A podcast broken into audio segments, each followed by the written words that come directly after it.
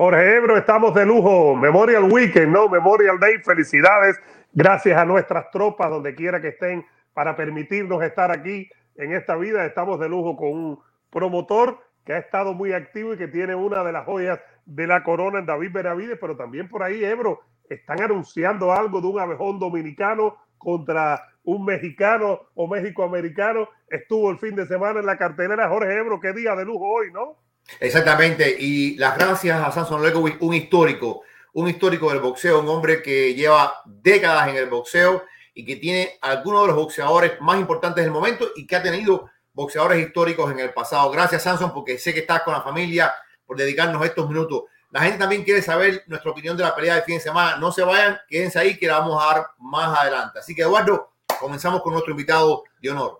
Oye, Samson, muchas gracias por estar aquí. Yo quiero decir algo, yo te lo mencioné cuando hablé contigo, y es que tú en redes sociales hablaste que después de cierto tiempo había superado el cáncer. Y nosotros aquí queremos darte las felicitaciones, un abrazo, porque tú que estás con peleadores constantemente, yo te garantizo que no hay nada más duro para un peleador que luchar contra el cáncer. Tú te fajaste con el cáncer y lo venciste. Esa es la primera felicitación que queremos darte y las gracias por estar aquí.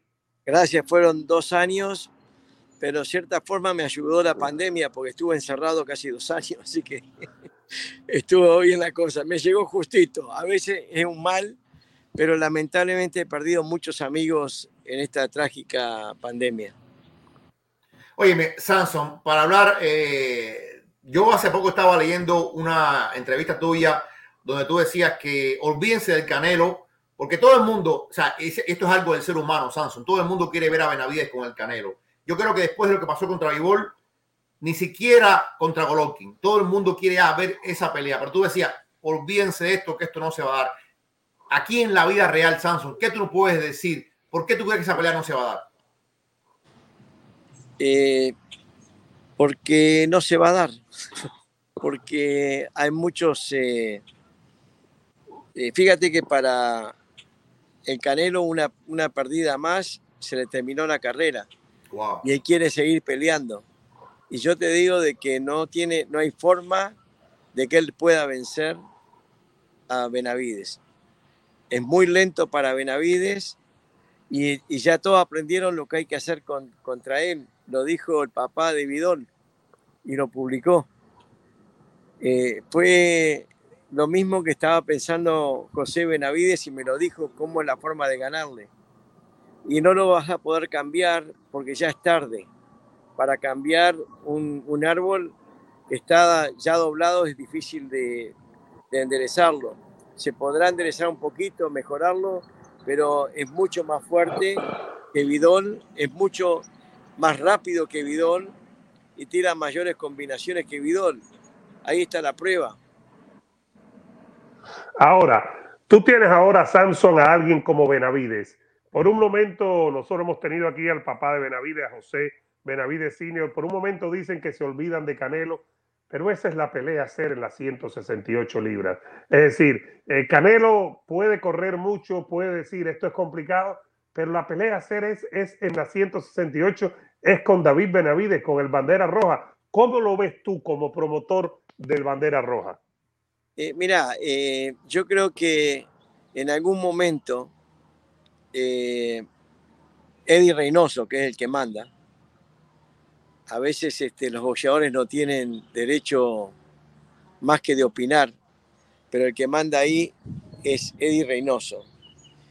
Y Eddie Reynoso no creo que lo vaya a soltar contra Benavides porque siempre pone una excusa y no es realmente eh, Canelo. Yo le tengo un respeto grandísimo porque lo vi pelear con un tobillo mal, inflado, inflamado con todo y, y peleó igual con uno de los míos que le ganó por esa vuelta por decisión.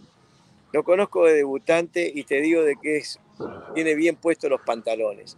Pero ¿Qué pasa? Que tiene un manejador entrenador, viste, que toma decisiones porque ella, el Canelo es, es la gallina de huevos de oro y no lo quiere arriesgar. Esa es la realidad. Entonces esa pelea no va a suceder. Eh, vamos a dejarnos de fantasías y vamos a dejar de hablar de él, vamos a hablar de Morel, que les pido disculpas a los cubanos que dije, este habla mucho, pero realmente, con la verdad, dijo mi prócer don Gervasio Artigas, con la verdad no ofendo ni temo. Si ponemos una balanza a todos los cubanos, la mayoría habla hasta por los codos. Eh, eh, oye, es parte de ser caribeño. Llevo días diciendo que eso no es, no puede ser un delito y no hay que sentirse mal. Los, los no, somos así. que recibí varios correos ofendidos, ¿me entendés? Pero, pero ese no lo hice con una con, con discriminación, con nada, simplemente porque la mayoría. Tú tienes varios caribeños, tú tienes varios caribeños, varios, dominicanos, ¿no? Eh, también los dominicanos les gusta hablar, pero están eh, en, mandatoria con los cubanos. Óyeme, Samson, yo, entiendo eso. Y yo, entiendo cuando tú nos dices que es una fantasía y es verdad. Por el momento se ve que es una larga. O sea, sabemos que el camino de Candelo va por Golovkin, después probablemente la revancha contra Vivol, etcétera, etcétera. Pero caramba, en un mundo ideal, yo sé que el mundo ideal en el boxeo existe, en un mundo ideal, David Benavides es campeón interino. Eh, en un mundo ideal, no hay, como dice Eduardo, no hay otra pelea. Yo sé que la pelea con Morel puede pasar, que la pelea con Charlo tal vez pueda pasar, que la pelea contra Killer Plan pueda pasar, pero caramba, ¿no debería contar un poquito el deseo del fanático, eh, don Samson? Bueno, mira lo que va a pasar. Eh, capaz que ustedes tienen memoria que la pelea que más se quiso en la historia del boxeo hasta el día de hoy, el día de hoy es Benavides Canelo, es Roy Jones Jr y Mikalczewski de Alemania, ¿se acuerdan? y, este, y nunca llegó. Eh, los dos se retiraron y no se hizo esa pelea que era lo que el público quería en ese tiempo, los años eh, fueron en los 2000. ¿Viste? Y, y, terminó peleando con y perdiendo, ¿viste? Este, con, con, y se terminó todo con, con otro boxeador. O sea que eh, Roy John Jr., que es un amigo personal mío, me dice, qué mala suerte que no pudimos brindar al, al mundo Michacheski contra mí. Y eso qué pasó por culpa del, promotor, yo era el matchmaker de, personal de Roy John Jr. Y, nos, y viajé a Alemania, empezamos todo bien, una mesa grandísima, empezamos lo más bien con el desaparecido Hedy Muhammad y casi terminaron a los golpes los promotores y los matchmakers. Porque dijo algo que yo jamás lo voy a decir, pero me acuerdo que Eddie Muhammad le dijo a Murad Muhammad, pues yo le dije, mira, son dos musulmanes, tienen que, son hermanos, tienen que estar bien, tienen que hacer esta pelea. Y empezaron, ya Habibi, ¿cómo estás? Que te amo, viste, amor mío. Y al final casi termina los golpes porque eh, Hedy Muhammad, que en paz descanse, dijo, eh, nosotros no necesitamos a Roy Jones, Roy Jones necesita a nosotros. Y ahí, y ahí se terminó toda la conversación. por eso, por esa experiencia mía, jamás voy a decir eso contra ningún boxeador, porque ninguno se necesita a ninguno. Y esa es la equivocación más grande cuando alguien dice no necesito a ese o no necesito al otro.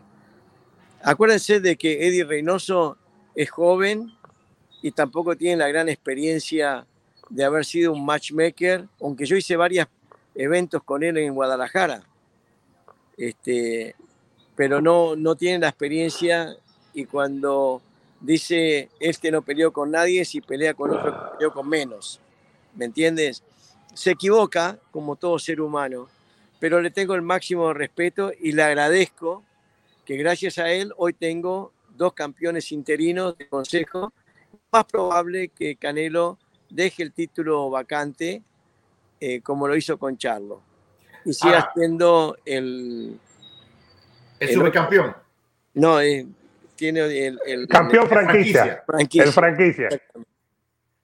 Eh, yo creo que Mauricio Suleimán a veces yo digo que es el, de el clonado del padre, que siempre, siempre ha brindado lo máximo para los boxeadores y, también para los promotores, tengo que admitir.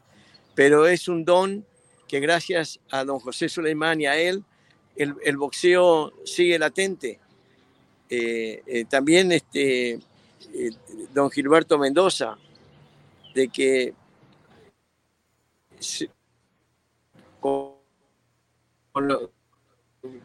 a ustedes la prensa no le gusta a los interinos, pero hoy estamos sufriendo porque no los hay. Y hay boxeadores que no van a tener nunca la oportunidad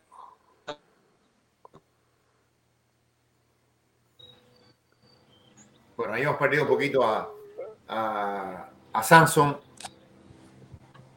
Samson, ¿nos escuchas?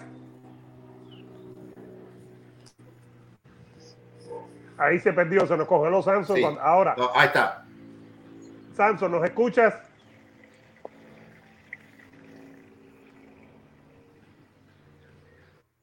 Dile que. Ajá. Bueno, ahí va a regresar en cualquier momento. Si quiere, leamos algunos, Da, algunos Eh, mensajes de Waldo. Algunos mensajes para que entre Samson otra vez, porque ahora mismo está, eh, está congelado. Estaba en la piscina hoy, Memorial Weekend, dice Milton, dice Milton Reynoso es una farsa como entrenador y manager, dice Arunchi. eh, título vacante y lo va a exponer con Triple G, en serio, dice Abraham. El que piense que Canelo tiene miedo a alguien no sabe nada de boxeo. José Vius nos saluda. Ma Ángel Rodríguez dice: El Canelo, caballero, el Canelo es el protegido del consejo, por eso le ponen puro pichón. Ojo, Triple G no es ningún puro pichón y Vivón no es ningún puro pichón, déjame decirte. Eh, dice Gabriel Samson: No de más muela, acaba de hablar Morel Benavides. Vamos a tratar de hacer contacto con él otra vez para hablar de eso. El jeque eh, Mostafa Balabín ahí está con nosotros y creo que tenemos de vuelta a Samson. Vamos a ver si se ve. Eh, está tratando de entrar. Ahí está. Vamos a ver. A ver, a ver, a ver. Vamos a ver. Samson, ¿nos escuchas bien ahí o no? No, no los escucho bien. Eh, eh, desconecta el teléfono del internet. Wi-Fi off. Ahí está. Ahora sí. Ahora sí, ¿tú nos ves? ¿Ustedes me escuchan? Sí, sí, Perfecto. perfectamente. A ver si entro a la casa. Ok, Ajá. dale, aquí te esperamos. Gracias. Dale, aquí te esperamos. Espera un segundito. Ok. Bueno, Jorito Ebro eh, dice Sergio, saludos, maestro, esos son mis hermanos. Eh, desde Bófalo, Nueva York, está José Rivera. Chovas dice, a la Madrid, vikingo. Vamos a ver, ahí se ve mucho mejor, evidentemente, con Samson. Samson, ¿en qué parte del paraíso estás que tenías una piscina hermosa? Eh, Es este, la casa de mi hijo.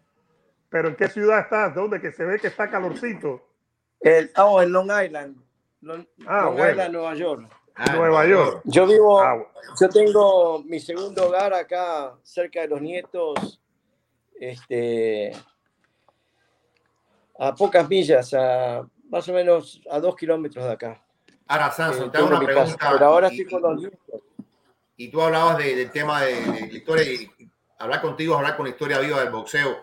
Eh, se equivocó Canelo Álvarez, se equivocó eh, Reynoso cuando eligió el camino de Dazón y no el camino de BBC, porque el camino de BBC lo que tengo entendido es que le pagaba más plata y le ponía a Charlo y después le ponía o a Spence slash Benavides.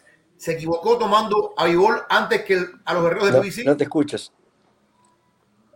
¿Me escuchas ahora? ¿Me escuchas? Aló. Maestro, ¿nos escucha? Ah, bueno, repite la ahora pregunta. La pre- ahorita. La pregunta es, Samson, ¿se equivocó Reynoso y Canelo? ¿Se equivocaron eligiendo el camino que les planteó Eddie Hearn en vez del camino de PBC? Bueno, E- Eddie Hearn le planteó el camino que defendiendo a Dazón y no es el dinero de él. Él le habría ganado a, a Charlo sin problemas y, tam- y también le habría ganado a, a este, A Spence. eh, a, a Kelly Plan nuevamente si tendría que haber una revancha, pero no le podía nunca ganar a, a Benavides y pensó de que Be- Benavides era más fácil que Vivón y por eso lo agarró. Ahora, ¿Me entiendes? Sí, hay una cosa interesante, Samson. En la convención del Consejo, eh, a ti te sorprendió mucho cuando Reynoso pide ir a pelear con Macabú y tú hablas inmediatamente después. ¿Tú crees que el Canelo Team, que ellos se molestaron contigo porque tú pediste el interinato en ese momento, porque tú dijiste, bueno, pero qué cosa es esto, Macabú? ¿Tú crees que hubo molestia de ellos contigo ahí? Eh, lo más probable también, pero la equivocación no la tuve yo, la tuvo Reynoso por falta de experiencia. Eh, acordate que yo soy un zorro viejo en el boxeo. y, él se confundió. él se pensó que, era, que, en vez de zorro era gato, ¿viste? O era perro. No, soy un zorro. Y siempre puedo perder el pelo, pero nunca la maña. Cuando él eh, comenzó a hablar, yo ya sabía lo que venía.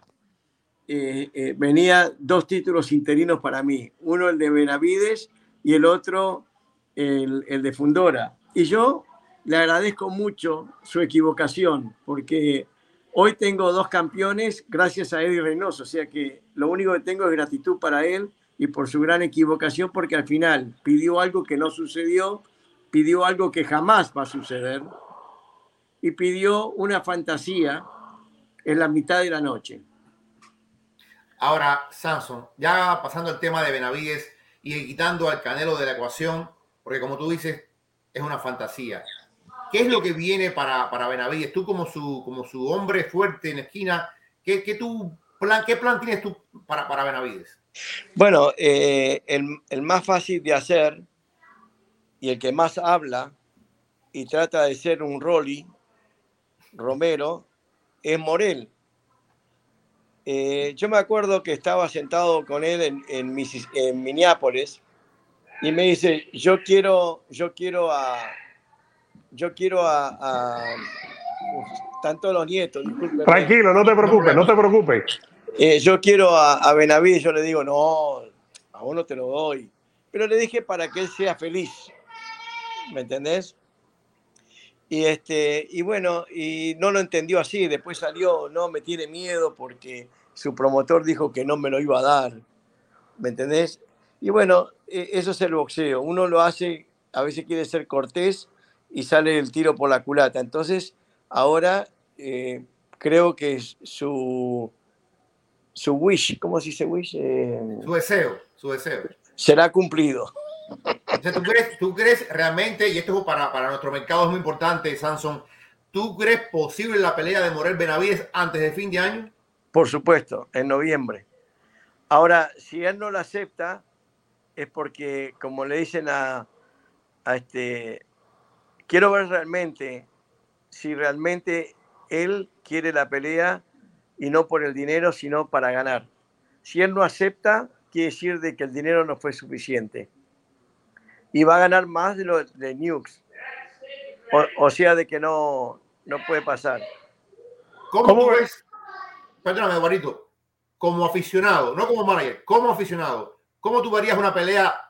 ¿Cómo tú crees que se desarrolla la pelea entre Benavides y Morel? Mira, Morel es un gran boxeador, pero no tiene la experiencia necesaria para ganar un Benavides. Pero va a ser buena pelea.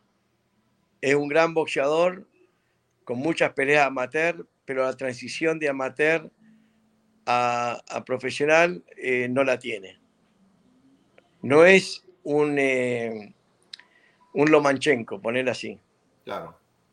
¿Viste? Lomanchenko, y con todo, Lomanchenko perdió eh, con. con salido. Exacto, con salido, la, porque no tenía la experiencia. Y eso es lo que puede pasar. ¿Tú crees que estarían acelerando a Morel si lo quieren tirar este año? Si esa es la idea del grupo de Morel, lanzarlo con el bandera roja este año, ¿tú crees que lo estarían acelerando, bueno, si no, adelantándose? No, pero si no pasa, entonces eh, se vería mal el boxeador y no tiene. Viste, él ya habló, ya demandó esa pelea. Ahora también hay que ver de que le acepte el consejo para hacer un tipo de unificación si no hay ese tipo de unificación, ahí puede haber un problema grave que no pueda suceder. Ahora, sí, sí, desde el punto de vista de organizarla se puede hacer, porque de alguna forma ambos están bajo la misma sombrilla. Tú trabajas con la gente de PBC, ellos trabajan con la gente de PBC. De, de quererse, de quererse, puede hacerse, Samson, ¿no? Eh, sí, se puede hacer, pero de nuevo te, te digo de que si el Consejo o la asociación no acepta esa unificación, eh, la pelea no se da porque nunca va a dejar su título del Consejo. capaz que se pueda llamar la eliminatoria final de las finales, Ya. eh, en vez de unificatoria. Y ahí sería una solución para que eso suceda. Y después de esa, con la garantía de que el campeón franquicia tiene que pelear. Chao. Y entonces, ¿qué va a pasar? Que se van a quedar con el título del Consejo Total y el título de la Asociación Total, el ganador. Ahora, fíjate, el, el papá de Benavides, nos lo recordaba aquí un, uno que nos está viendo en vivo, el papá de Benavides, cuando habló con nosotros hace unos tres meses, nos dijo que ellos preferían tomar a Morel ahora, que estaba más joven, que esperar un tiempo que cogiera más maña, que cogiera más experiencia. Tú como promotor de, de David, ¿lo ves así? ¿Que es preferible coger a Morel ahora? Eh, Morel no le gana a Benavides ni ahora ni dentro de 10 años. Bueno, 10 años es posible, ¿No? pero no, no va a esperar a envejecer, porque como te dije, tiene una boca muy grande y ahora el deseo le va, le va a llegar antes de tiempo. Oye, Con todo respeto hacia el boxeador, porque uno como promotor no puede faltar respeto a ningún boxeador. Claro. Claro. Pero él lo pidió, él lo deseó. claro.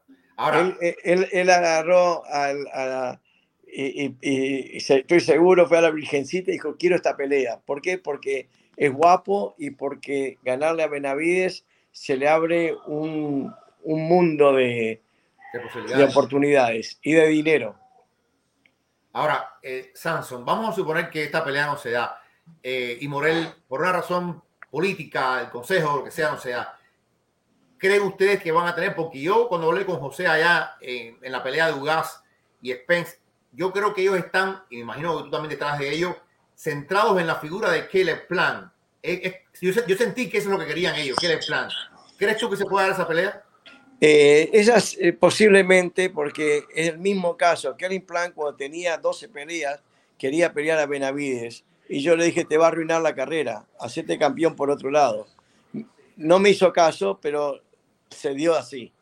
Seguía, inclusive llegaron a ir a las manos, llegó, llegó a ir a las manos este, con él en un eh, gimnasio, ¿viste? Wow. Eh, a pelearse y, y bueno, eh, hay una mala, muy mala sangre entre los dos. Yo creo que esa sería la pelea ideal para un pago por evento. Wow. Inclusive Mira. hay imágenes donde se iban a pelear ellos dos, ¿me entendés?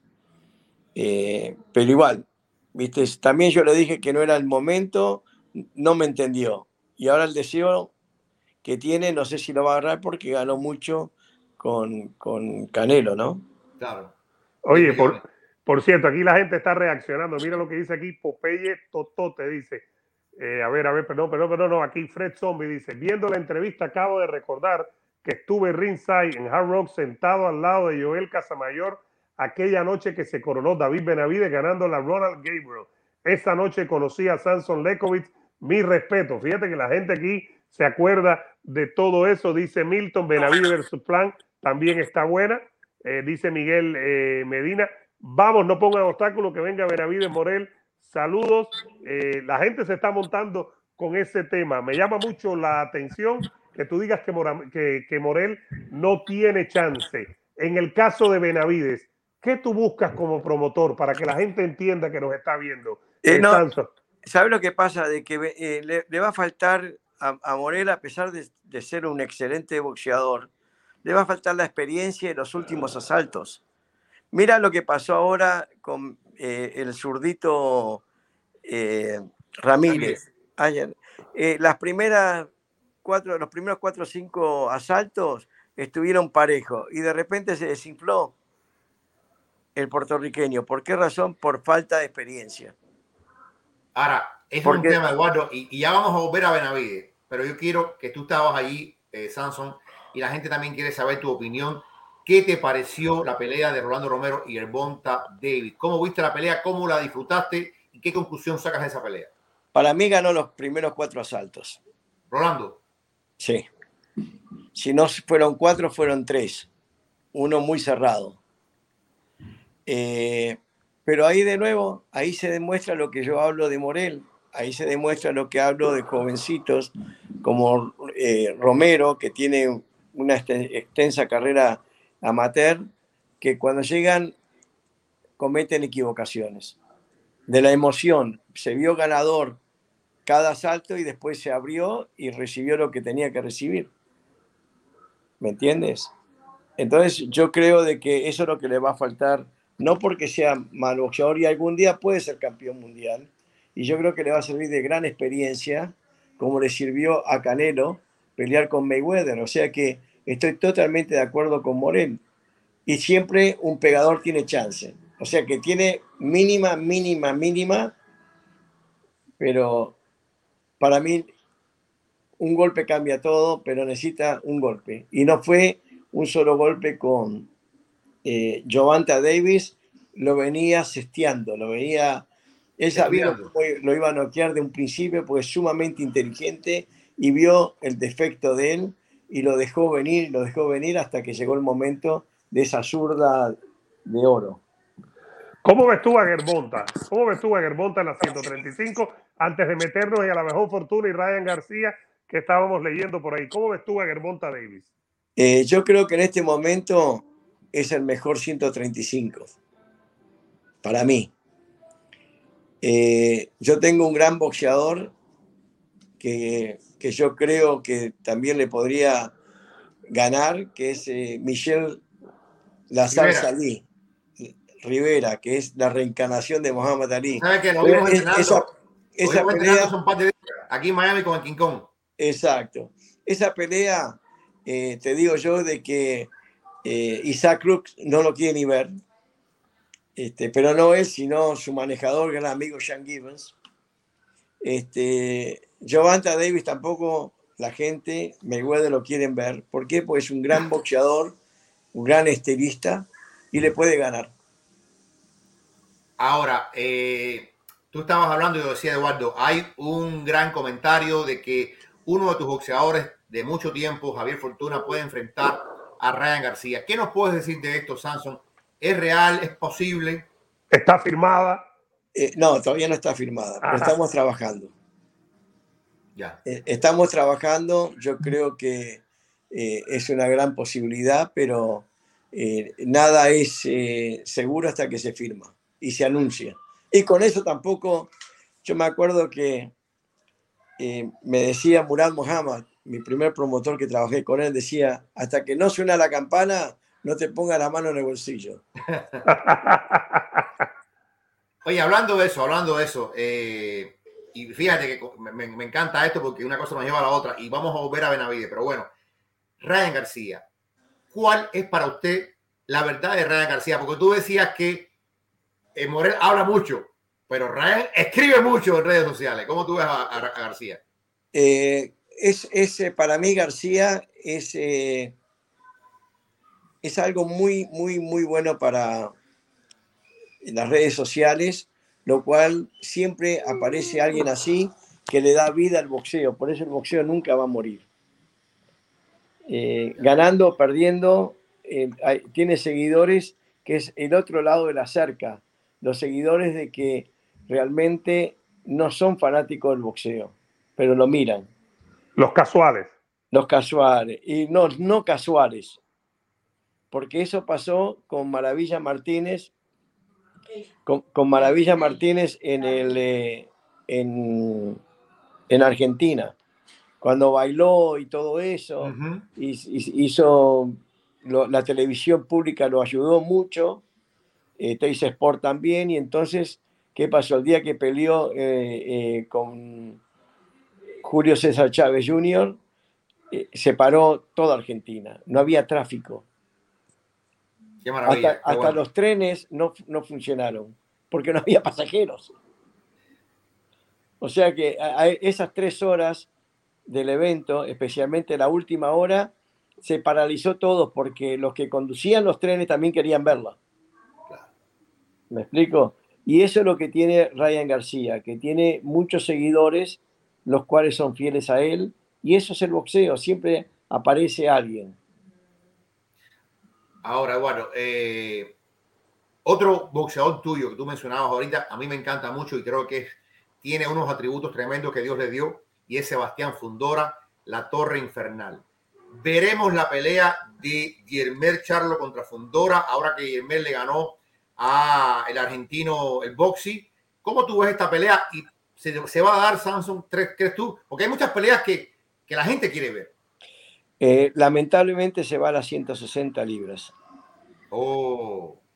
Eh, lo más probable su próxima pelea se va a las 160.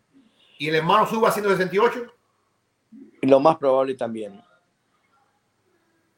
O sea, va a ser una pelea de 68 y lo más probable es que después vaya a pelear con Benavides. ¿Y entonces Sebastián iría a una eliminatoria o un título vacante? ¿Algo así? No, no. Automáticamente, si deja el título vacante, es campeón total.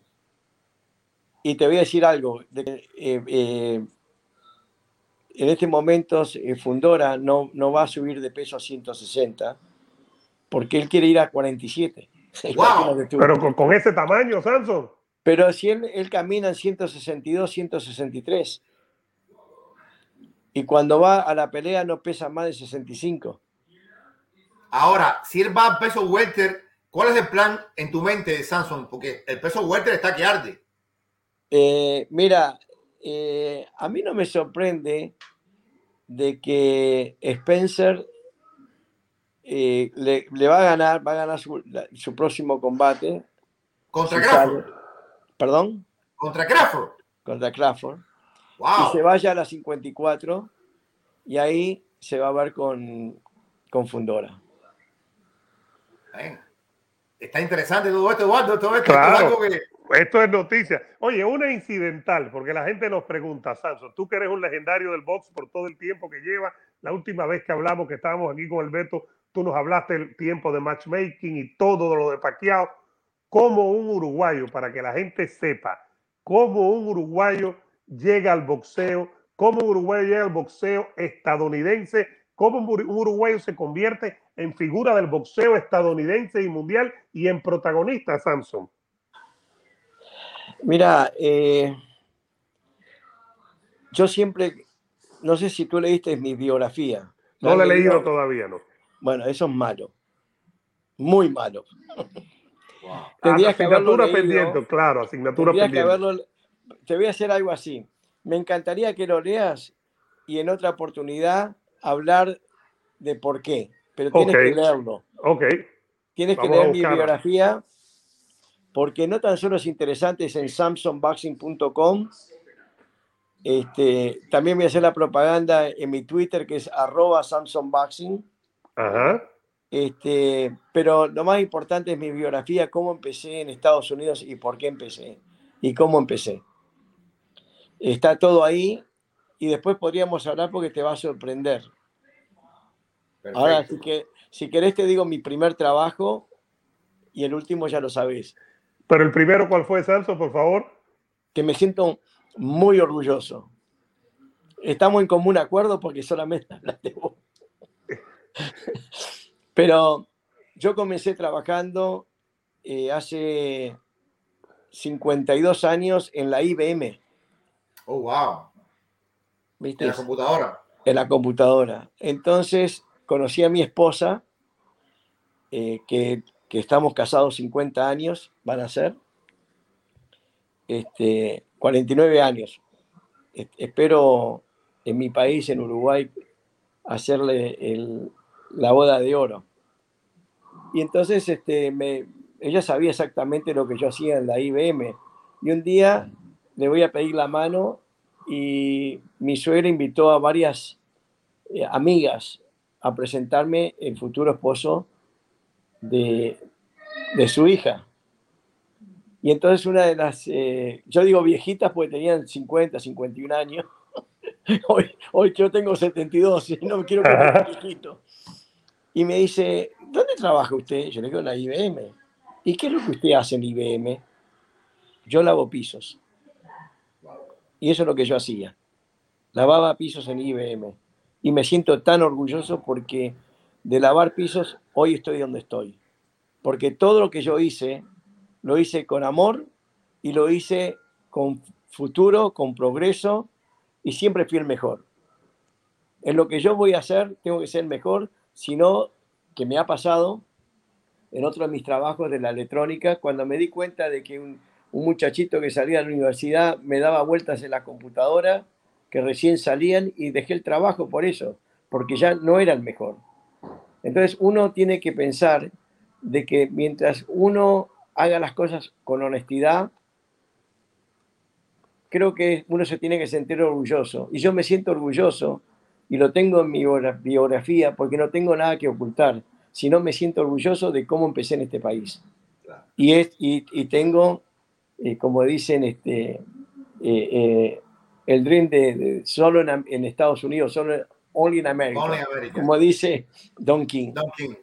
¿Me entendés? Que le tengo el máximo respeto a pesar de, viste, de que a veces se ha portado mal con, con sus boxeadores y con otras ¿viste? personas, pero sin él y sin Bob eso sí no habría boxeo. No existiría, no estaríamos hablando hoy. O sea, hay que darle el máximo respeto a los dos. Oye, me Sanso, movió el tema del boxeo y, te digo, recomendamos tu biografía, la vamos a leer, eh, porque es una tremenda lección de vida. Eh, Benavides. Benavides es el rey supermediano. Benavides le gana a Morel, Benavides le gana a Plan, Benavides le gana a Charlo. Benavides, ¿qué entonces? ¿Qué entonces, cuando Benavides reine en esa división, qué viene, Samson? En tu mente, ¿qué, qué, has pensado? Y se va a ir a la 175. Pero no como, no como, este, como Canelo, que no tiene el cuerpo para eso. Acuérdense que el único que ganó en 75 fue un boxeador que tuvo una guerra y después de, ocho semanas volvió a pelear. no tuvo eh, forma de recuperación. Covalió. Exacto, hay que reconocer eso. El que no nos reconoce eh, está, no sabe de boxeo. Porque vos fijate que cuando volvió a la 75 le dio un año para prepararse eh, este, este eh, Y ahí fue la equivocación. La gran equivocación, falta de experiencia de Eddie Reynoso. Porque Eddie Reynoso lo único que tuvo realmente y lo que tiene es el Canelo, que tiene gran éxito. Y yo, y yo lo conozco porque vi al papá y a él y al Popeye Mendoza cuando comenzaron, este, cómo lo trabajaron. Entonces, él, viste, siempre estuvo en, alrededor de, y hizo un gran, gran trabajo, y aplaudo el trabajo que hizo con, con Canelo, pero no son todos Canelos. Ahora, una pregunta, una pregunta interesante es, ¿tú crees que es un error por parte de Reynoso ser entrenador y manager? Que sería mejor que se dedicase a... Porque, por ejemplo, Luis de Cuba Párez nos decía, cometió un error que Rafael, llevándolo contra Vivol. Eh, y creo que eso pasa por el desconocimiento del negocio del boxeo. ¿Tú crees que él debería decir, sabes qué, me voy a dedicar a entrenar a Canelo y que haya un, alguien que, que lleve su carrera por el mundo de los negocios? ¿Crees tú eso? No, porque no estoy tanto de acuerdo. Eddie Reynoso es muy inteligente, pero no es perfecto. Perfecto es Dios. Y él definitivamente no puede ser Dios. Y se equivocó, se equivocó en México cuando pidió por el crucero que nunca va a suceder. Se equivocó Canero decir que pelea con Usyk y perdió cantidad de seguidores porque se creía de que es el hombre invisible y en el boxeo no hay hombre invisible. Inclusive te diré de que Benavides no es invencible. Él puede perder. ¿Me entiendes?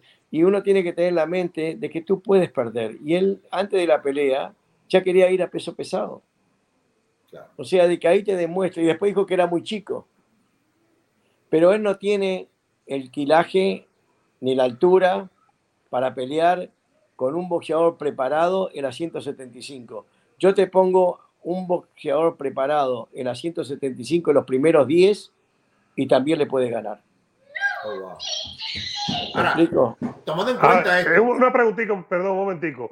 Ebro. Y gracias, señoras y señores. Estamos hablando con Samson Lequis, legendario promotor de boxeo de Uruguay para el mundo. Está en Long Island ahora en Nueva York con la familia. Un día como hoy le agradecemos muchísimo que esté con nosotros. Samson, siguiendo con esto de Benavides antes de que Ebro regrese, ¿Te gusta más Benavides el bandera roja en 168 o en 175 ya con, con 7 libras más para ese cuerpo?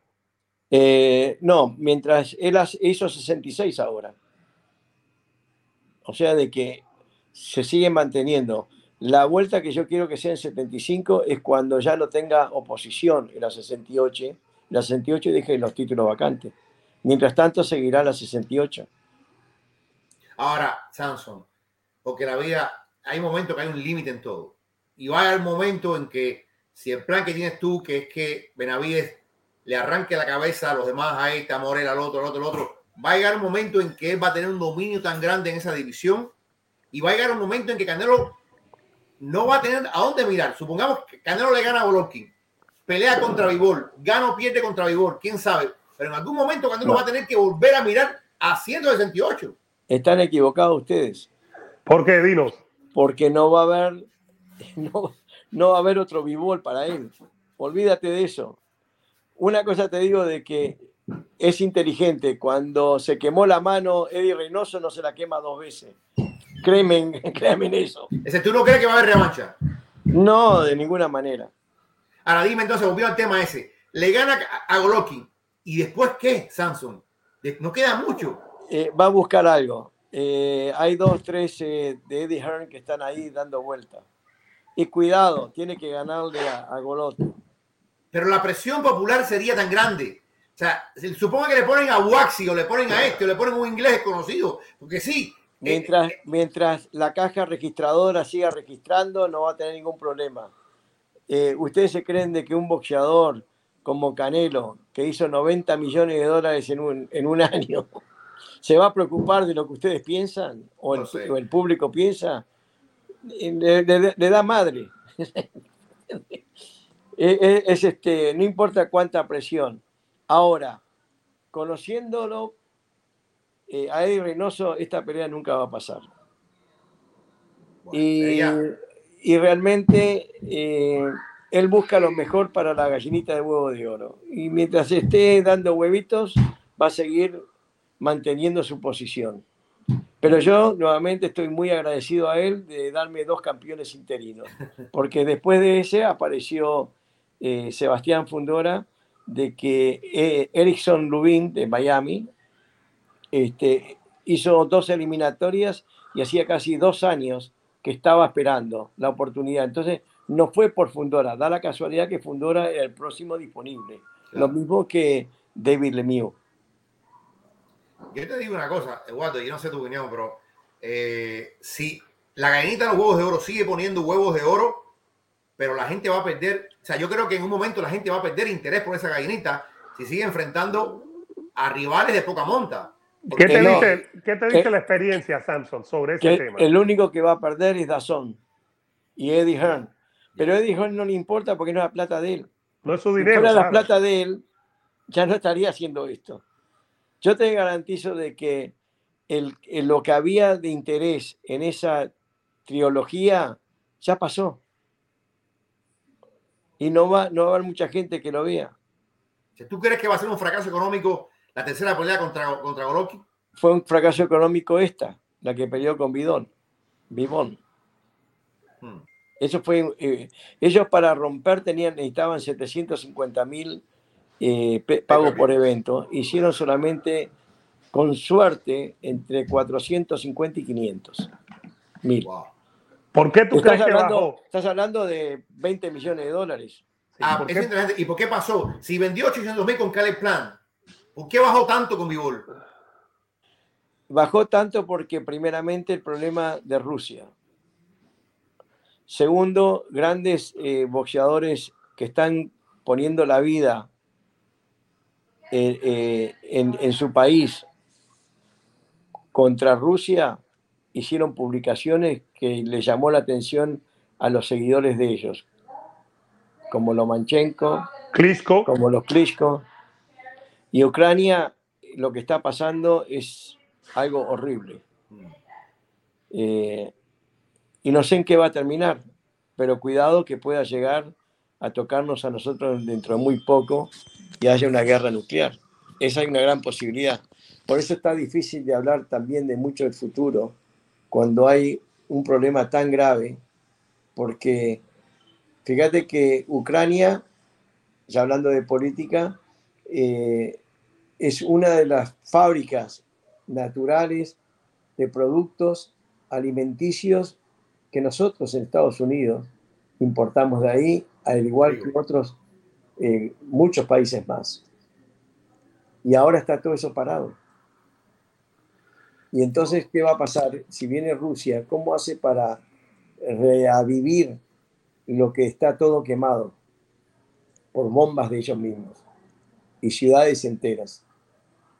Entonces yo creo de que hay que vivir más el día y pensar de que todo un día va a terminar esto en, una forma favorable para el mundo, pero a la par que a lo que se viene, van tres meses de guerra, eh, va a estar difícil. Cada día se va a hacer más difícil.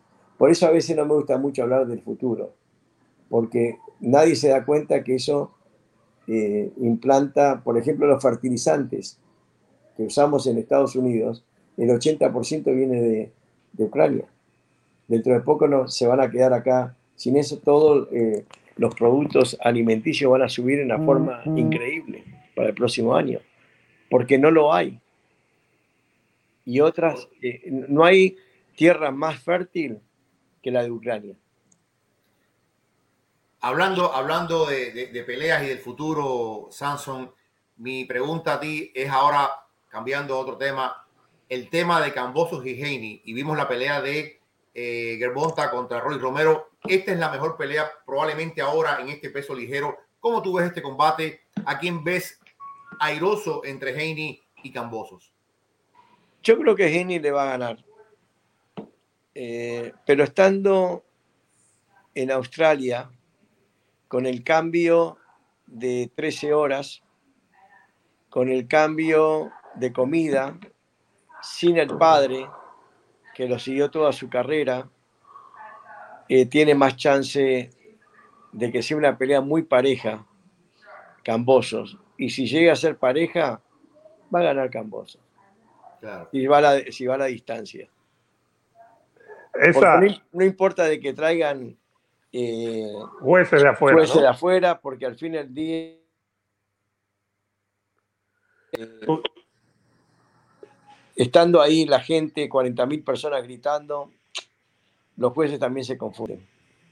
Y los asaltos apretados pueden ir para el que no gana, Correcto. que es el de casa por la bulla, cosas así. Esa es una división buena, 135. Hablamos hace un rato de Gerbonta, está Ryan García, que nos lo mencionaste. Tú manejas a la Abejón Fortuna en una división que está muy buena. Y si no me equivoco, la Abejón está entre los 10 mejores en la 135. ¿Cómo tú ves esta división? Arriba están Heini, Cambosos, Lomachenko, Gerbonta.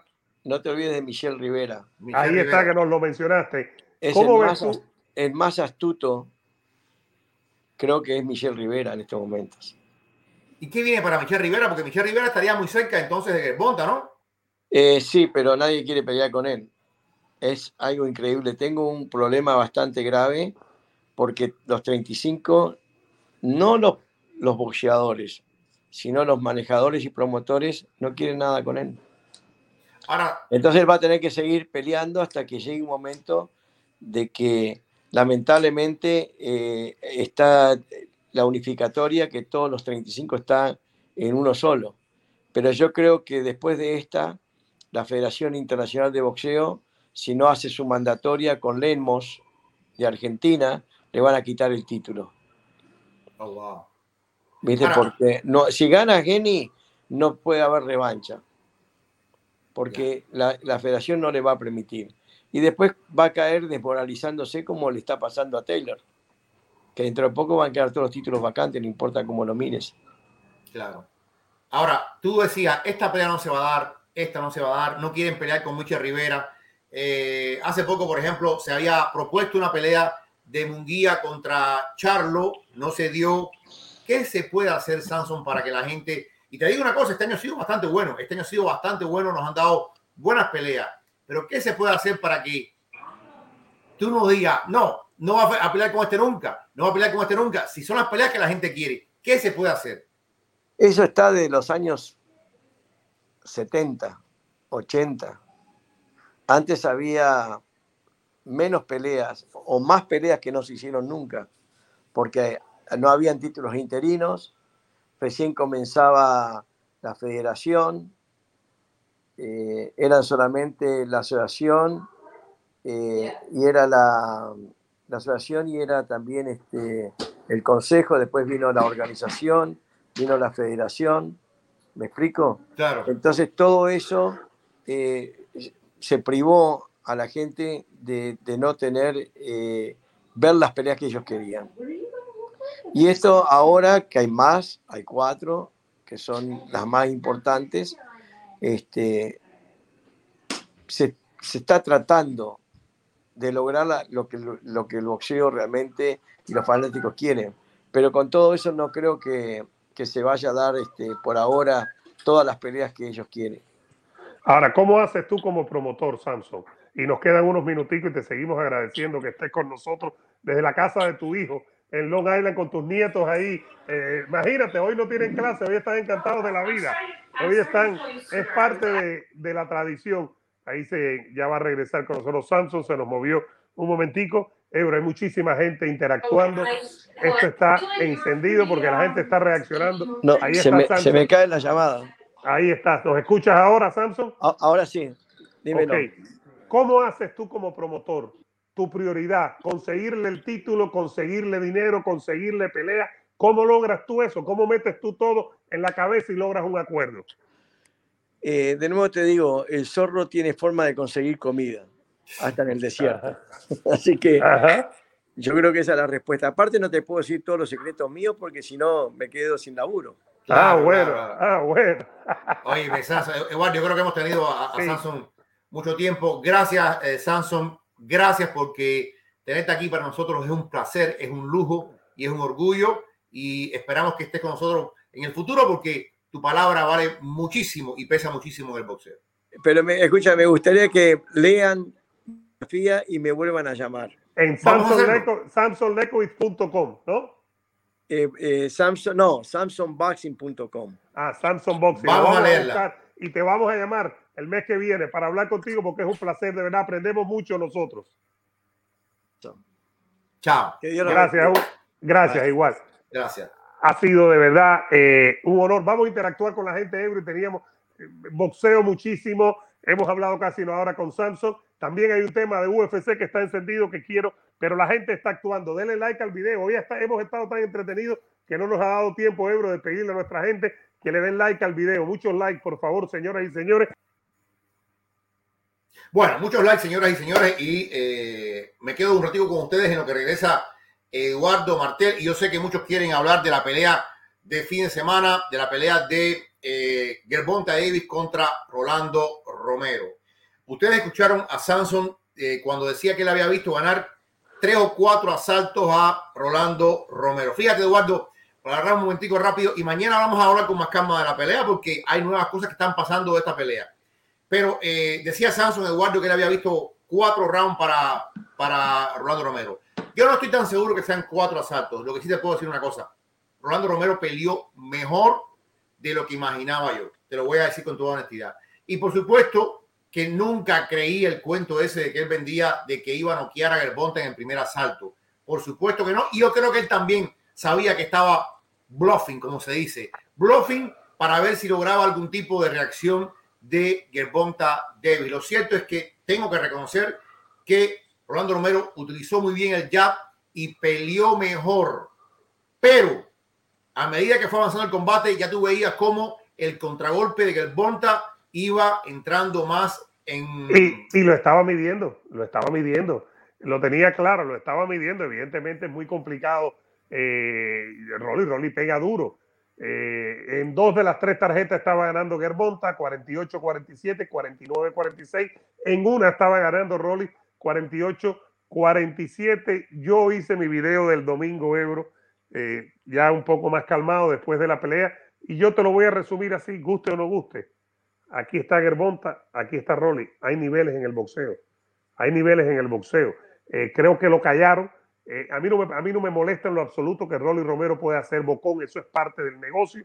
Ahora, cuando tú eres bocón, tú tienes que, eh, que venir y ganar. No puedes ser bocón y después perder. Tienes que aguantar los palos cuando eres bocón y te noquean. Eso es parte del negocio. Hay algo que reconocimos tú y yo aquí la semana pasada antes de meternos en UFC y es que había vendido la pelea a él porque Gervonta básicamente no hizo nada. Gervonta, que Mayweather hizo menos todavía, ni estaba en el evento. Entonces era más complicado, pero creo que Rolly, espero, espero yo, que aprenda la, la experiencia, que aprenda qué fue lo que ocurrió y va a seguir siendo protagonista en la 135 porque, porque eh, pega duro, porque tiene una gran compañía PBC, porque está con Mayweather Promotions, tiene posibilidades de seguir siendo protagonista en la división, ¿no? Exactamente. Eh, y te digo una cosa, Rolando Romero, eh, ya la empresa sabe que puede vender. Y vamos a ver cuántos pay-per-view vendió este, este, este, este compromiso. Pero la, la, empresa logra algo con Rolando Romero y es que se da a conocer. Rolando Romero era un desconocido antes de la conferencia de prensa y llama la atención eh, cómo él habla. Yo recuerdo que antes de la pelea, Jim Gray, que es un salón de la fama y que es un tremendo entrevistador. Entrevistador espectacular. Oye, se reía con todo lo que decía Rolando Romero, no podía hacer entrevista, porque Rolando Romero dice cada cosa que tú tienes que reír y decir, este tipo o es anormal o, o está, ¿qué está haciendo este hombre? Pero yo creo que es una estrategia de Rolando Romero que ha desarrollado y le está saliendo muy bien. Al fíjate que al final del combate él dice, no, no, no, no, él me sorprendió con un golpe, pero yo lo estaba paseando. Sí, yo sí. lo puse.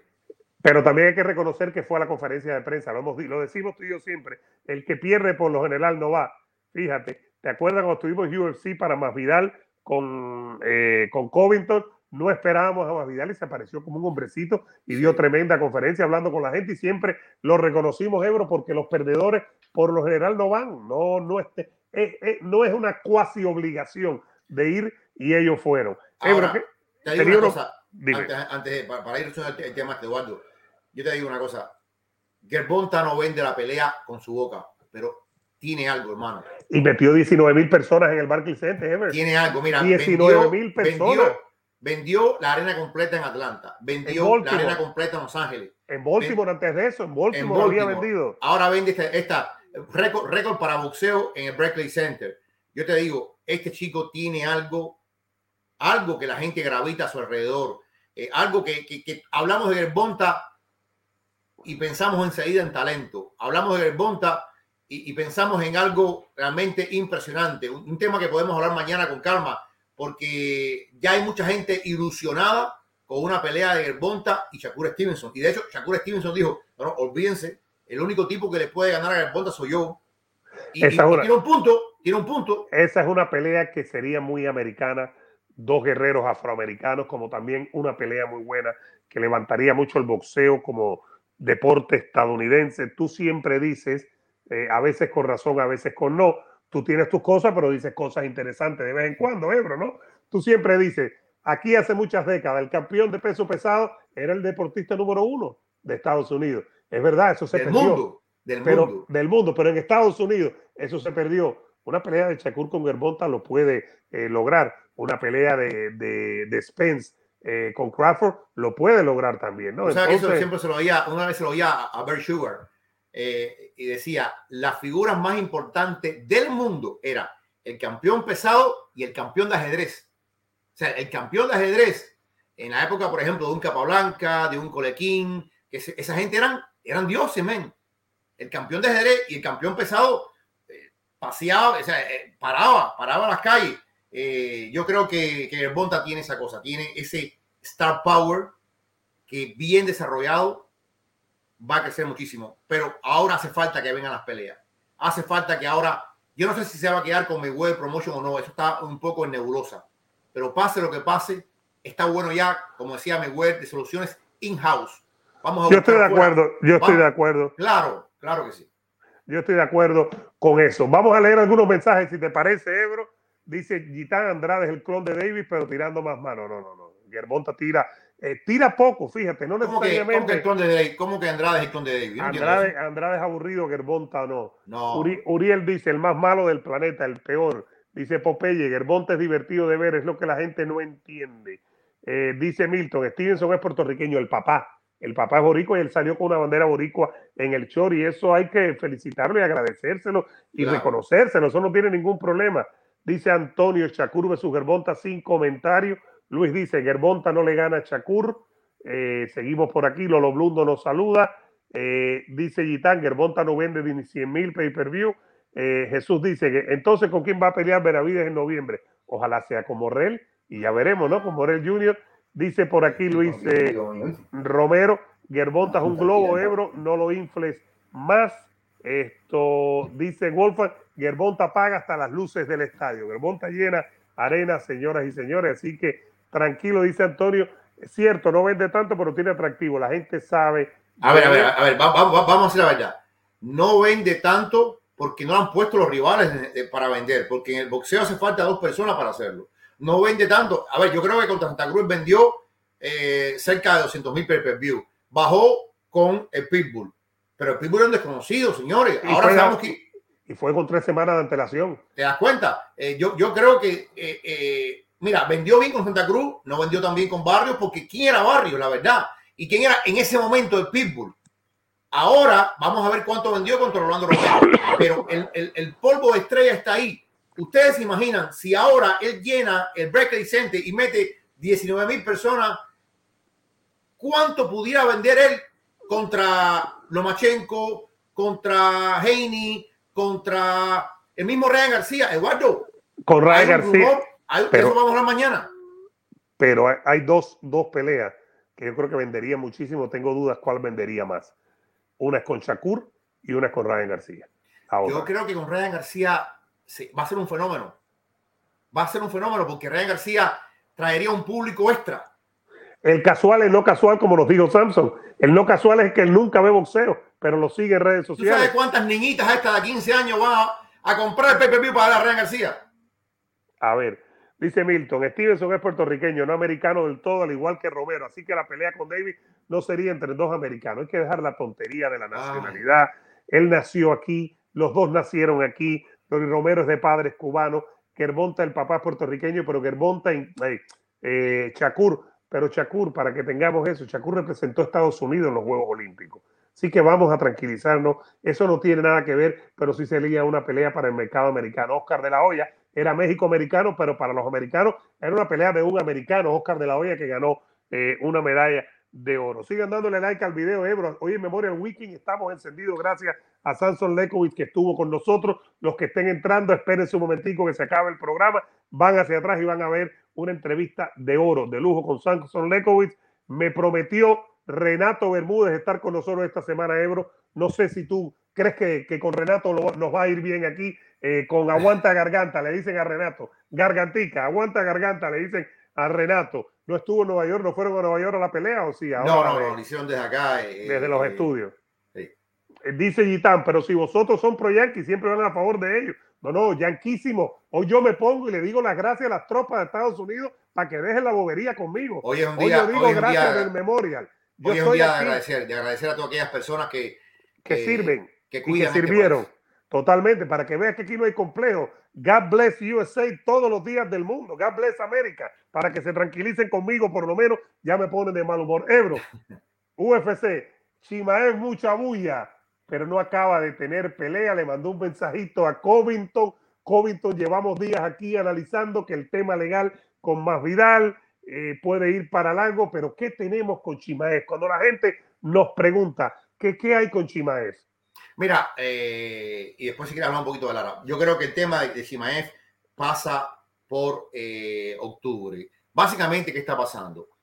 Nate Díaz está desesperado por pelear. Y Nate Díaz está diciendo que él incluso estaba de acuerdo con pelear contra Chimaev, pero que Chimaev tiene problemas todavía de recuperación de la pelea contra Gilbert Bones y que Chimaev es el que no respondió. Chimaev le dijo, ¿tú estás loco? Yo estoy loco por pelear contigo. Al final, Chimaev le dice que sí a todo el mundo y al final tú no sabes quién, qué pasa con esto. Chimaez le hace lo que me dijeron a mí. Chimaez lo que quiere es Colby Covington. Es lo que quiere Chimaez. Nate Díaz está bien. Eh, que venga una pelea con Buena Muhammad está bien. Eh, pero lo que quiere Chimaez son dos cosas. O pelear por título interino con Leon Edwards o pelear contra Colby Covington porque él siente que Colby Covington lo pondría ahí ya para el ganador entre Kamaru Osman y Leon Edwards. Por eso es que le dice a Colby Covington, ¿dónde estás? Le pregunta. Eh, Colby Covington le responde, Colby Covington está perdido, no habla, porque Colby Covington tiene este problema legal contra Jorge Masvidal. Jorge Masvidal, que por cierto estuvo eh, en la narración de Lux, es una compañía eh, mexicana de artes marciales mixtas y ahí lo entrevistó este, nuestro querido Andrés Bermúdez, pero sin duda ahora mismo esa división está en un impasse. Está en un impasse porque no se sabe cuándo va a volver Kamaru Osman. Hay, y lo discutíamos en, otro, en otros videos, hay quien está pidiendo ya que haya un título interino entre Chimaev y León Edwards, porque si el campeón va a demorar, tampoco tú puedes mantener la división y, atacada. Y, y, el UFC se caracteriza, afortunadamente, por no esperar. Incluso a veces se aceleran. Se lo hicieron en Gano, ¿te acuerdas? Le pusieron la pelea de Cyril Gay con David James, fue. La de Gay fue No, no, no. interina. Y, y Gano dijo, oye, pero. Y, y le pusieron un campeón interino. Es No, no, decir, no. el UFC no espera, Ebro. UFC Y ahora acaban de ponerle un campeón interino a Figueiredo, a Figueiredo, claro, la pelea de Brandon Moreno con, con este, con Kai con. France, con Cara Con France. Cara France. Es decir, el UFC se caracteriza por no esperar y eso siempre lo celebramos, Ebro. A veces se aceleran, a veces se mandan a correr. Recordarle a la gente, Ebro y yo estamos saliendo para el UFC 276 que tendrá lugar el 2 de julio en Las Vegas y vamos a estar en el International Fair, la feria internacional del UFC en el Las Salón de la Vegas Fama. el Salón de la Fama. Lo vamos a estar cubriendo todo. Es por eso que le pedimos, por favor, que le den like al video ahora mismo, que se suscriban donde nos estén viendo en Cerebro los Deportes o en Eduardo Martel el Vikingo, pero denle like primero, suscríbanse y activen la campana. Yo lo que creo es, Ebro, yo lo que creo es que sí lo tienen que resolver. Porque claro, lo que pasa es lo siguiente también. Si ponen un interino, Ebro, están sacando medio de la jugada al número uno libra por libra del UFC, que es Camaro Usman. Entonces hay que tener cierto cuidado con eso, ¿no? Porque el UFC, la primera imagen que tiene es su número uno libra por libra. Es Camaro Usman, es su bandera, ¿no? Su, su faro, su proa. Entonces creo que por eso se han demorado un poco. Ahora, dentro de la ausencia de Camaro Usman, si Chimaev, que es el 2 en el ranking, ¿no? No, el 3, el 2 es Covington, si no me equivoco, él es el Sí, 3. pero bueno, eh, recuerda que es el 2 porque es campeón, número 1, número 2, número 3. Exacto, el 1 es Covington, no, Edward está por arriba de él, ¿no? Sí, ajá. Edward es el 1, Covington, aquí está rapidísimo, espérate, no te preocupes. Está, bueno, él es de los retadores, el campeón es Usman. Esto, aquí tenemos los rankings también. La gente que nos vaya dejando eh, mensajes y mira lo que dice. Uno, Colby Covington, dos, Leon Edward, tercero, Kansachi Maez. ah, es decir, está detrás de Edward y de Covington. Si Colby Covington no puede pelear y ya perdió dos veces con el campeón, con Camaro Usman, Jorge Ebro, Colby Covington no pinta ahora mismo nada en esta pintura. Fíjate, Eduardo, que ya pasaron la lista de todos los que van a estar en la Semana Internacional y no va a estar ni Masvidal ni Covington. Si el juicio, a ver, primero yo no creo que la UFC quiera asociarse mucho en estos momentos con ese problema, poniéndolos a los dos allí, que ya de por sí es un problema. O sea, tú te imaginas en la, en- en- en la exposición esa, en una esquina Masvidal y en otra esquina Covington, Lo- le tiene que poner seguridad, guardaespaldas y así todo es un riesgo. Con tanta gente es un riesgo. Eso va a ser en el Convention Center de Las Vegas, ¿no? Ahí vamos, ya pedimos espacio para hacer el programa desde ahí. La idea es hacer el programa desde ahí el viernes, día antes. La idea es hacer el sábado la previa, día antes. Fíjate que este sábado hicimos la previa de Germonta, le hicimos el Real Café. Ganó papá, afortunadamente, el Real Madrid. Ahora, te digo algo, eh, Ebro. Yo creo que una pelea de Chimaev con Edwards levanta mucho la división y crea mucha expectativa. Porque si nos sentamos ahora en este momento, Ebro, ¿qué pelea de UFC tú estás esperando más que todas? Por ejemplo, ¿cuál es la que tú dices ahora? Tal fecha, en dos meses, ahora mismo no la tienes, Ebro. Que tú No. digas, oye, eh, eh, Covington con, eh, con A Edwards. ver, yo, yo creo, yo creo, por ejemplo, podemos esperar el regreso de McGregor, es una incógnita. Podemos esperar el regreso de Francis Ngannou, eh, es una incógnita. Eh, podemos esperar, y esa es una pelea en la cual yo sí creo mucho, eh, que puede ocurrir, Eduardo, entre septiembre y octubre, John Jones contra Stipe Miocic. Se está trabajando, esa sí se está tra- trabajando. Esa en cuanto se anuncie, se, se convierte automáticamente en la pelea más esperada. eh, la más esperada. Y una pelea que pienso yo, si, a- si en la primera pelea contra, contra Engano le dieron una bofetada con la creación del interinato porque no lo llevaba, ahora sí creo que lo lleva. Sí creo que lo lleva porque en definitiva en enero es que va a comenzar a entrenar Francis Engano de la operación. De los No es que puede pelear en enero, es que empieza no, no, a entrenar un año después de haber eh, ganado su título, de, bueno, defenderlo con el campeón interino, porque él ganó en enero de este año. Estoy haciendo memoria. Es decir, pero ahora mismo no tenemos ninguna pelea que digamos, no, oye, esta pelea la estamos esperando, me parece a mí. Yo, ¿no? yo, yo soy partidario, yo soy partidario. Y, con- y eso, porque aparte yo siento, por ejemplo, se, se molestó Engano, se molestó Figueiredo. eh, yo creo que Camaro no puede molestarse. Si Camaro no puede pelear, tú no puedes impedir que continúe el ciclo de pelea. Y yo creo que yo apoyo totalmente un interinato entre Leon Edward y Kansachi Mai. Como tú dices, sería una locura. es una explosión, es una explosión así- automática. Claro, así como hablamos de, de que el Bonta Davis tiene algo, Cansar lo tiene, lo tiene. A mí no me gusta, hay cosas de Cansar, lo voy a decir, que no me gusta. Él es un tipo muy cercano al dictador este, el Kadyrov este. Lo vimos en la boda, ya- ahora sale, un- sale un video de estos días entrenando los dos y, y se deja perder por el gordito este dictador. Eh, a mí no me gusta, pero bueno, yo trato de, no, porque reconozco que es un gran guerrero. Y, te digo, una pelea de, de contra Leon Edwards sería lo mejor que puede pasar. Ahora, eh, Chimaev no ha estado en la picota pública en el sentido de que no se ha hablado por el tema de Covington, por el tema de Usman, que no va con Edwards y no está claro. ¿Ha bajado un poco el fenómeno de Chimaev? eh? No, o yo no creo o- que, yo no creo que ha o en cuanto se anuncie algo, de momento brincamos. Yo, exactamente, yo creo que cuando se anuncie vamos a brincar y vamos a brincar muchísimo porque eh, la gente va a tomar la pelea de Gilbert Bones como un elemento de medición. Todo el mundo sabe que Leon Edward es muy bueno, muy, muy bueno y ha crecido mucho desde que perdiera contra eh, Kamaru. Una pelea de Leon contra, contra Chimaev traería otro enigma diferente, eh, otra forma diferente de, de entender. Eh, y luego, te digo, él tiene esa cosa que todo el mundo gravita a su alrededor. Todo el mundo quiere ver qué va a hacer Kansachi Maef. La pelea contra Gilbert no creo que le hace tanto daño. No hace tanto daño. Al contrario, yo creo que al final la gente entiende cuando tú ves la pelea con calma lo buen guerrero que es Gilbert Bones, lo difícil que es Gilbert Bones y lo que tuvo que sudar eh, Oye, Kansaf. Gilbert Bones estuvo noqueado en el primer asalto a, a, a Kamaru Usman. A Camaro, no, pero aparte de eso, Es decir, eh, es, es espectacular. Yo creo que lo que hay que ver es que con mucho menos experiencia de Gilbert, le ganó, cerrado, pero le ganó. Ahí no podemos decir que hubo robo ni que nada. El mismo Gilbert te lo dice. Yo perdí. Fíjate lo que dice aquí Excel Rubén Ebro. Dustin es una, no lo puedo mencionar, Excel. Se hace el que quiere pelear con Colby sabiendo, con Colby Covington, sabiendo que en este momento Colby no puedo. Luego dirá que él lo pidió y Colby no se la aceptó.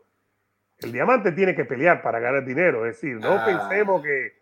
Tú sabes que yo simpatizo mucho con el diamante. A mí me cae bien como persona. Me parece que el origen de cómo arregló su carrera, de cómo se convirtió en alguien que, que ayuda mucho Ebro en, en- en obras de caridad en Luisiana, en New Orleans, por allá por el Bayou, por el área de New Orleans, que lo hace mucho. Yo simpatizo mucho con lo que él hace y me parece un- una lección de vida lo que ha hecho Poirier.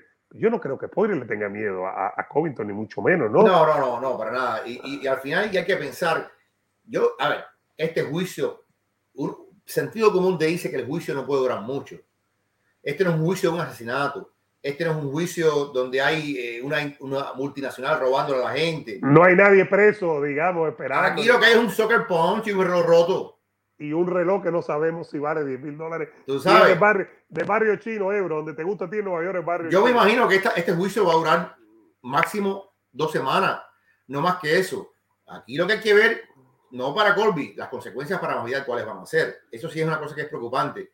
Eh, Masvidal está como si nada. Masvidal sí ha seguido su vida eh, por todas partes, saliendo por todas partes, pero, pero, pero yo creo que como, como juicio no es tan complicado. Esto, es- o sea, esto es una bronca callejera, señores. No más que eso. Si este juicio se complica más de la cuenta, yo me, me llamaría mucho la atención. Mira lo que dice Gitán, el sueño americano, dormir en un coche y trabajar para volver al coche. La gente es ignorante. La gente es ignorante, Jorge Ebro. Titán, ¿quién te dijo eso, hermano? Mira, el sueño americano es esto. Dos, mira, dos inmigrantes aquí, dos hispanos, Jorge Ebro, Eduardo Martínez. No. A ver, no, yo, yo creo que todos al principio dormimos en un carro, sin duda, al principio. No, Pero pues, todos una- luchamos, pues, todos luchamos para, para, Pues, para, para vivir.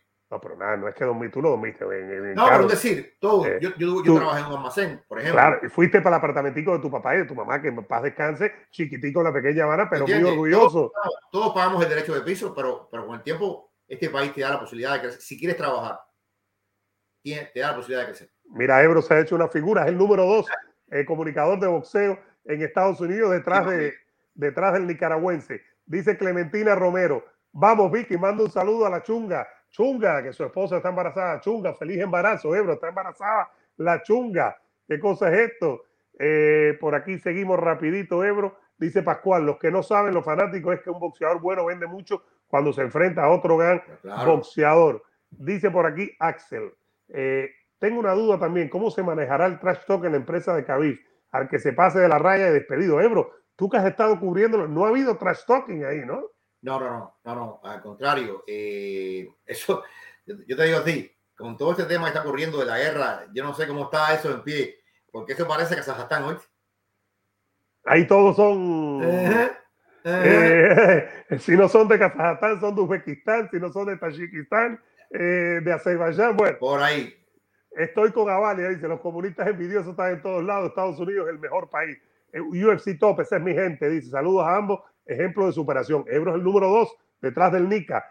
Eh, la casaca, mira, Ebro, nuestra gente de la casaca, ellos tuvieron hace unos meses a Sanso. Oye, los Ebro, pobres, los mira, pobres. Hay que decir, caballero, la Casaca Boxing Club es un canal de boxeo espectacular. Ellos hacen una labor los días de combate que es una locura, Ebro. Narran todas las peleas, hacen Pero, oye, resumen. Oye, le han dado demasiada ala a César. Ese es el gran problema. Hay que hablar con ellos. Franco, voy a hablar con Franco. Franco es mi hermano. Con todos ellos, yo los quiero mucho. Nos tienen preparado una vaca en Buenos Aires. Ebro, Sedas habla con acento argentino ya y todo. No, no, no, no, no. ¿Qué es Cuando, habla, cuando habla con Anderson es cubano. Cuando habla con la casaca es argentino. Descarado. NBA Plus Box. El vikingo perdió Canelo. Pensé que se iba a quedar sin ningún tema. El vikingo es como el, el Canelo es como LeBron James, señoras y señores. Ebro, que le den like al video. Tenemos esta semana pendiente a Renato Bermudo y vamos a ver a quién más podemos traer. Denle like al video, señoras y señores. Los queremos mucho. Suscríbanse. Eh, eh, feliz día de Memorial Day para nuestra gente Ebro, para nuestras tropas en Estados Unidos, los que nos cuidan. Gracias por estar con nosotros, ¿no, Ebro? Exactamente, señores. Pasen un resto del día con su familia, su barbecue, pero siempre los que estamos acá dando las gracias a aquellos que hacen este país más seguro. Así que, Eduardo, mañana decir a la gente que vamos a estar desde Real Café, estén con nosotros. con no 14 se queden. champions, con 14 champions. Saludo para Elber González, el hijo del humidor, la gente que fuma. Oye, y mañana hablamos con, con más calma también de, de, de, de Gerbonta, Rolly, qué es lo que viene. Totalmente. Los queremos mucho, señoras y señores. Denle like. A ver, dice Heaven Bennett, los cubanos en Estados Unidos se creen más gringos que los mismos gringos. No, digas eso. Estados, Estados Unidos es el, país, el país, que voy a cerrar con esto, que nos permite a todos ser de donde quiera que somos, mantener nuestras costumbres y ser americanos a la misma vez. God bless América, todos los días del mundo. God bless the USA, Estados Unidos, mi país. A ver, Ebro, vamos a terminar aquí